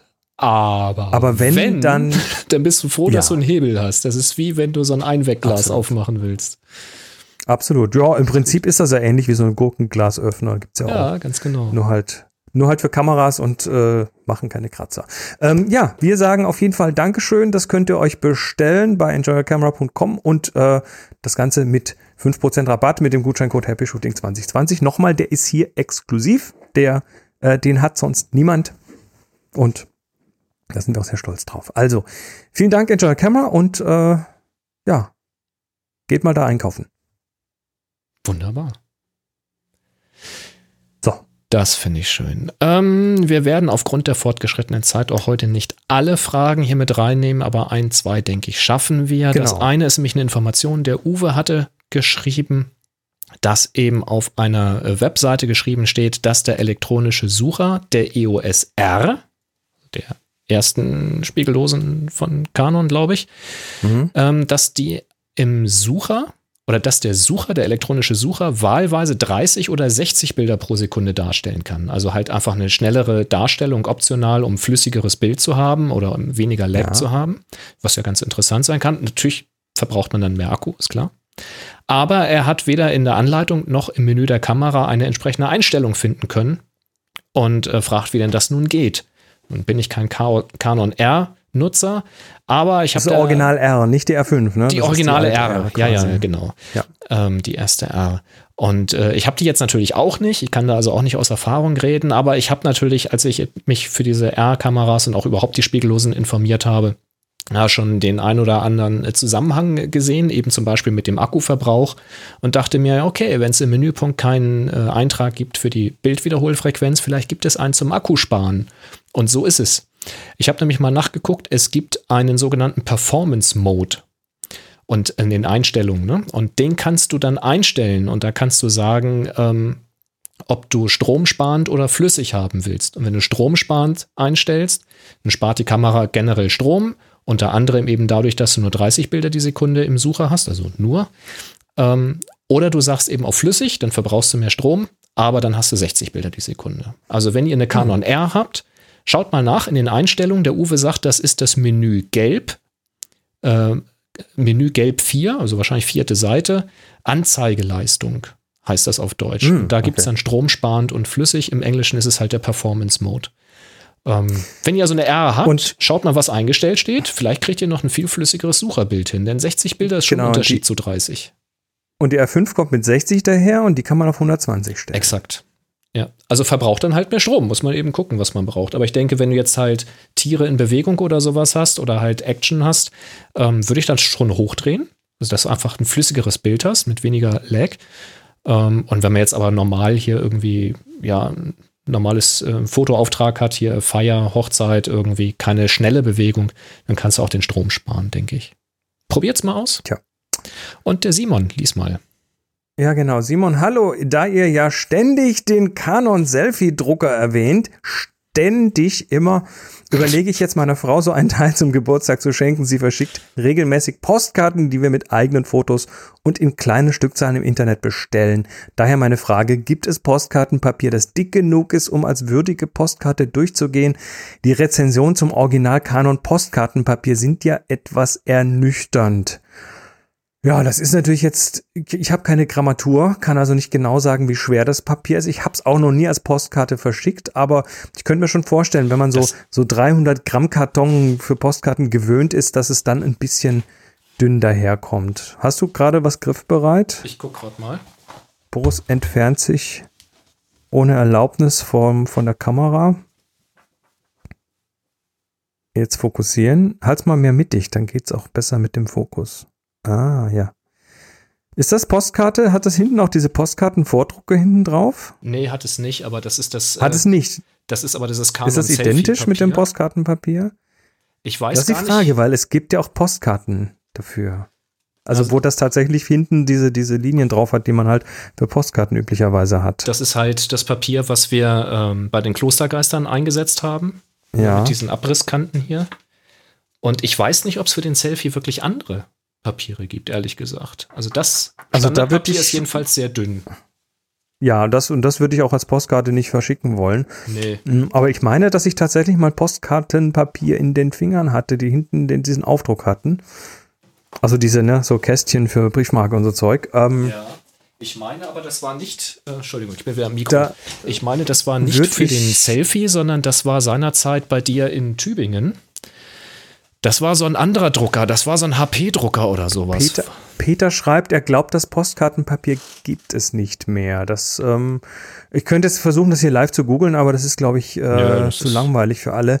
Da würde ich vorschlagen, ähm, macht das mal im Slack aus. Dafür ist der ja. Happy Shooting Slack nämlich da. Oder ja, wenn jetzt und, jemand ähm, zuhört und sagt, ich habe eine Quelle für dickeres Papier und das schluckt der Selfie problemlos, dann einfach vielleicht auch mal auf happyshooting.de mhm. in die Kommentare Folge 670. Ja, ich blende den nochmal ein, ne? den, den Slack äh, hier ähm, Sehr gerne. ist er im Kasten nochmal unten zu sehen, tfttf.com slash warum Slack. Ne, andere Seite, du musst hier hin zeigen, hier, da wo ich jetzt mit dem Finger hin zeige, da, da. ist der Slack und ähm, genau, da äh, ist immer sehr, sehr viel Community und sehr viel interessante Sachen. Ich habe schon wieder ausgeblendet, hör auf zu zeigen. Nun gut, äh, mehr da, lassen wir es mal bei mehr den Fragen dann Fragen. nächstes Mal, ganz genau. Dann haben wir aber hier was, ne? Ja. Den Terminkalender. Ding, ding, ding, ding, ding, ding. Korrekt, wir haben nämlich wieder einen Termin reingeworfen bekommen und zwar ähm, nee, mehrere. Ah, das ist, das ist hilfreich, wenn man das während der Sendung macht, weil ich muss das immer umformatieren. Das heißt, ich live umformatieren mit Chris. Ähm, und zwar ist der erste Termin äh, in, in Bollewig, in der Scheune. In Bollewig. Bollewig, das, wer äh, kennt es vom, nicht? Wer kennt es nicht? Vom 17.07. bis zum 6.09. Äh, das CDT, Europäischer Naturfotograf des Jahres 2019. Wie der Name schon sagt, geht es um Naturfotografie, allerdings eher weniger um diese Wow-Ästhetik von National äh, Geographic, Geo und Co. Also nicht vornehmlich diese Hochglanz-Grizzly schlägt Adler, der gerade den Karpfen schlägt, von dem ich die Kiemenhaare zählen kann. Was? Gähnbilder. Ja, also diese extrem, extrem äh, seltenen Bilder. Eines der Siegerbilder zeigt zum Beispiel bereiftes Herbstlaub. Ne? Also reif. Auch Okay. Es sind einige sehr grafische Arbeiten drunter, insgesamt kaum technischer Overkill. Mein Favorit war übrigens das Froschteichbild, das also hier ähm, von, nee, von Namen los, aber die Sonja hat uns was reingeworfen und zwar einmal im Fränkischen Museum in Feuchtwangen. Da äh, ist vom 18.06. bis zum 16.08. Äh, die Tage im Garten Günther Darle, nee, Derlet, Derlet, Fotogramme und Kamera Obscure. Unter dem Titel Tage im Garten versammeln sich Fotogramme sowie Aufnahmen aus der Kamera Obscura des Künstlers Günther Derlet. Das ist also eine Ausstellung im Fränkischen Museum in Feuchtwangen und im Kunstmuseum in Heidenheim, auch von der Sonja reingeworfen, vom, 6, äh, vom 20.06. bis zum 20.09. Fotokunst, eine kurze Geschichte der Fotokunst. Die Ausstellung gibt anhand der Fotokunstsammlung des Kunstmuseums Heidenheim einen Einblick in den Umgang von Künstlerinnen und Künstlern mit dem Medium der Fotografie im 20. Jahrhundert. Diese Termine findet ihr natürlich auf unserem Happy Shooting Terminkalender unter happyshooting.de slash Terminkalender und äh, da könnt ihr auch Termine reinwerfen. Wir freuen uns immer sehr drüber. Danke Sonja, danke äh, Herr oder Frau namenlos. Wir ähm, sind dankbar und dort findet ihr die auch. Es gab letztes Mal eine äh, kleine Rückfrage, ähm, weil Termine nicht drin waren. Das hat sich geklärt. Termine sind wieder drin und werden auch regelmäßig wieder reingepackt. Und äh, deshalb bringt sie uns. Kommt mit euren Terminen und äh, lasst uns äh, ja hier so her mit. Lass jucken, ja. Kumpel. So viel zum Terminkalender. Das ist schön. Was haben wir denn noch? Was wir haben, haben eine neue noch? Aufgabe für euch, denn in der Pre-Show haben wir im Slack wieder die Frage gestellt, wie soll denn wohl die neue Aufgabe lauten? Da stellen wir immer drei Optionen zur Verfügung, aus denen dann die ja, Pre-Show-Hörer und Mitslacker dann wählen können. Und diesmal war die Wahl sehr eindeutig. Sie fiel auf süchtig. Sie fiel. Sie fiel? Sie fiel. Sie fiel. Die Wahl, meine Damen und Herren, fiel auf das Thema süchtig. Die neue Aufgabe. Bin läuft ich mal sehr gespannt. Vom 23.07. bis zum 6.08. Das bedeutet, im Zeitraum vom 23. Juli bis zum 6. August 2020 zieht ihr los, macht ein neues Foto zum Thema süchtig. Dieses Bild ladet ihr dann bei Flickr hoch, stellt es dort in die Happy Shooting Gruppe und vergebt den Tag HS süchtig. Das äh, schreibt sich HS suechtig. Also nimmt bitte kein Ü, sondern macht Umlaut, also UE. Ja, also sonst ist schwierig mit Flickr und Suche und so. HS suechtig ist die Aufgabe. Süchtig heißt sie. Klingt komisch, ist aber so. Ich wünsche euch viel Spaß dabei. Ja, dann sind wir da. Wo wir, ja, wir sind voll in der Zeit. Es ist noch nicht Tagesschau. Also, ähm, ich, wir, wir, wir, haben, wir, haben vor, wir haben vor der Sendung immer diese Diskussion, wie lange wird die Sendung und ja. versuchen das so ein bisschen hinzubalancieren. Das weiß man natürlich vorher nie, wie lange jetzt einzelne Themen werden, aber wir haben jetzt in unserem Dokument, in dem wir das vereinbaren, haben wir jetzt einen Geheimcode, wo wir so ein bisschen abschätzen und äh, das scheint jetzt scheint zu funktionieren. Also finde ich jetzt, bin ich jetzt gar nicht so schlecht. Ich habe überhaupt nicht drauf geachtet, muss ich gestehen.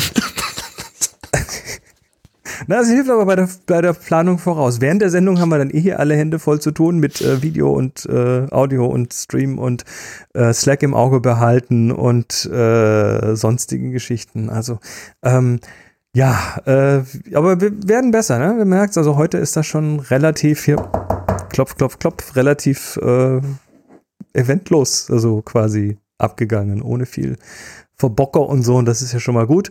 Ähm, bleibt uns trotzdem treu, auch wenn wir was verbocken und äh, wir sagen Danke.